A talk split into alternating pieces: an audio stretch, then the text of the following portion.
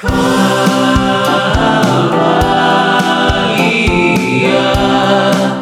tal amigo o amiga vocalista? Bienvenido o bienvenida a un nuevo episodio de Pro Tips Vocales, en donde es mi trabajo traerte las mejores prácticas inspiradas en los mejores vocalistas para que te inspires a cantar con la voz que sueñas y abrir todo tu talento. En cualquiera de las plataformas en que estés viendo este episodio, asegúrate de suscribirte, descargar los episodios y por supuesto dejar tu comentario. Este es Pro Tips Vocales, episodio número 2. Bienvenido o bienvenida. Si tu voz se rompe en aquel lugar de riesgo en el que tienes que migrar de tu voz más grave a tu voz más aguda, ambas conocidas como voz de pecho y de cabeza respectivamente, entonces te conviene quedarte conmigo porque te voy a mostrar cómo suavizar ese pasaje, puente o pasallo por usar el término del bel canto italiano.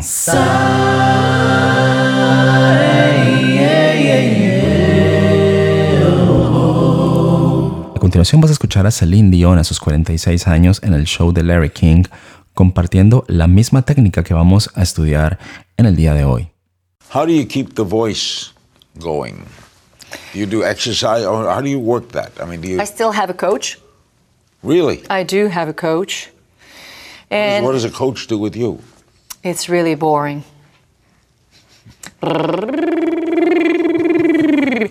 ¿Por qué vamos a estudiar esta técnica? porque es la técnica usada por quienes han conservado sus voces como un tesoro y la mejoran y mejoran con el paso de los años. Comencemos. ¿Cómo cantar con relajación? Si en tu producción de tono involucras los músculos que rodean tu laringe o los músculos del rostro, se da lo que se conoce como belting dañino de la voz. En un momento te explico específicamente qué significa ese término. Vamos a escuchar un ejemplo de lo que vendría siendo ese belting dañino. Los músculos de tragado son un grupo de músculos que facilitan que una válvula se cierre y otra se abra al comer. ¿Qué tiene que ver esto con cantar? Te estarás preguntando, por supuesto. No me pierdas el hilo porque en un minuto ya vas a entender o a comprender la relación entre una cosa y en la otra. Primero vamos a dejar por sentado que hay dos conductos. Por supuesto, hay muchísimos más en tu cuerpo, pero vamos a hablar de dos en particular. Uno de ellos es tu esófago, por donde eh, sucede el paso de los alimentos en la digestión y el otro conducto es la tráquea, por donde desciende o asciende el aire durante la respiración.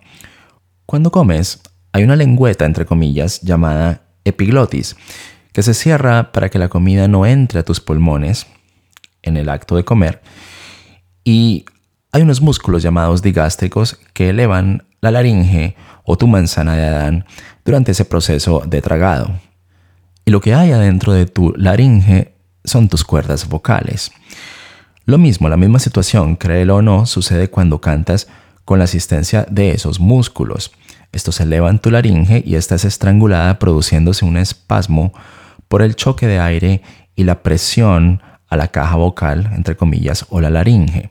Esta práctica de pretender alcanzar notas agudas con una laringe apretada, es decir, empleando el mecanismo de tragado, es lo que se conoce como belting dañino de la voz. Ahora supongo que este término se deriva de la palabra inglesa cinturón, que es belt. Eh, ilustra perfectamente realmente la situación, pues es como apretar con un cinturón la laringe hasta, hasta ahorcarla. En otras palabras, es subir con el peso de la voz de pecho eh, a los agudos y con el sonido prácticamente la resonancia atrapada en la boca como tal, sin usar ningún tipo de resonancia eh, nasofaringea o resonancia nasal como tal, saludable. Este, esto es bastante doloroso. Esto daña la voz. Es una técnica, que es una técnica entre comillas, que requiere innumerable o, o una cantidad de esfuerzo sumamente grande. Sin embargo, cuando se carece de tal cantidad de fuerza, la voz simplemente se rompe en falsete como lo vas a escuchar a continuación.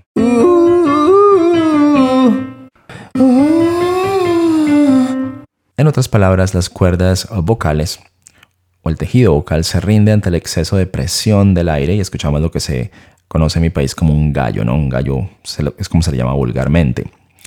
Lo cual es mucho mejor, por supuesto, y más saludable que cantar con empuje, pero en definitiva, ese no es el sonido deseado. El problema es que aquel llamado, entre comillas, belting dañino es usado por muchos cantantes no instruidos o extrañamente convencidos de que es la manera correcta de cantar y con el tiempo destruyen sus voces. Hay cosa más peligrosa para la voz de un cantante que empujar con fuerza al cantar. Créelo, no hay nada. Mal vibrato, mala dicción, malas dinámicas, etc. Todo lo anterior, aunque no deseable, no va a causarte ni la mitad del daño que te hace cantar estresando tu laringe.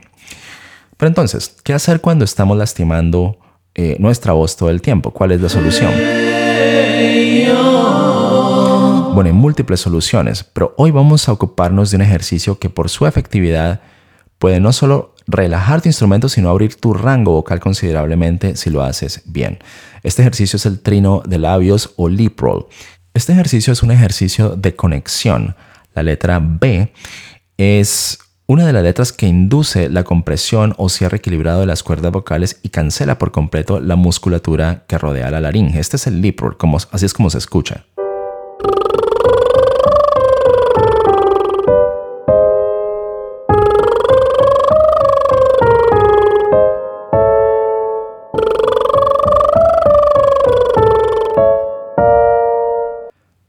Como ves, es un palmoteo de los labios que funciona como una B repetida a gran velocidad. Este ejercicio funciona bajo un principio de doble resistencia. Esto quiere decir que es un efecto eh, esfínter al nivel de las cuerdas vocales y otro tipo de efecto esfínter involuntario, entre comillas, al nivel de los labios, que son los que controlan la columna de aire y la administración del mismo. ¿Por qué sucede esto? Porque el aire está saliendo moderadamente, no desaforadamente, y si no se desboca, el riesgo de que las cuerdas vocales se, abran en falsete se elimina inmediatamente. Por otro lado, al exhalar la correcta cantidad de aire, evitamos que se cree un espasmo en la laringe por causa del choque de dos corrientes de aire encontradas, la que sube y la que se, ha quedado atrapada por exceso de presión o constricción a nivel de la glotis.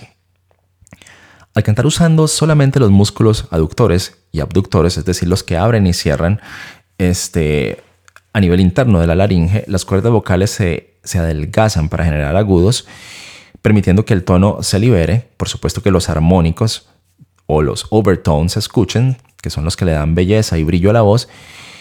Este, en otras palabras, lo que sucede es que usamos menos fibra o tejido cordal cada vez que vamos subiendo para los agudos y usamos más fibra cordal para los graves. Esto es como una guitarra. Piensa en una guitarra, las cuerdas gruesas nos dan los graves y las delgadas nos dan los agudos.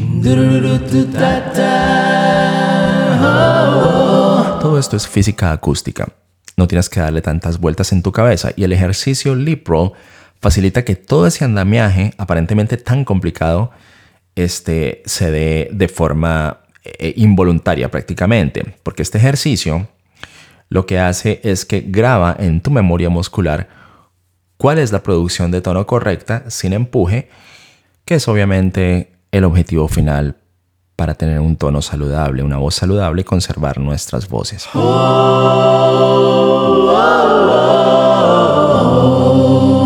No olvides dejar tus comentarios en cualquiera sea la plataforma en que estés escuchando. Cuéntame si estás usando belting dañino y si es así, ¿qué correctivo estás haciendo? O si lo has empleado en el pasado y cómo lograste superar esa situación. No olvides suscribirte a este podcast en cualquiera sea la plataforma en que lo estés escuchando, descargarlo y, por favor, no dejes de cantar. Usa ese don que tienes, que es único, y no permitas que nadie nunca marchite tu deseo de hacer lo que más amas, que es cantar, regalarle felicidad a alguien con tu voz, con una canción. Nos vemos en el próximo episodio.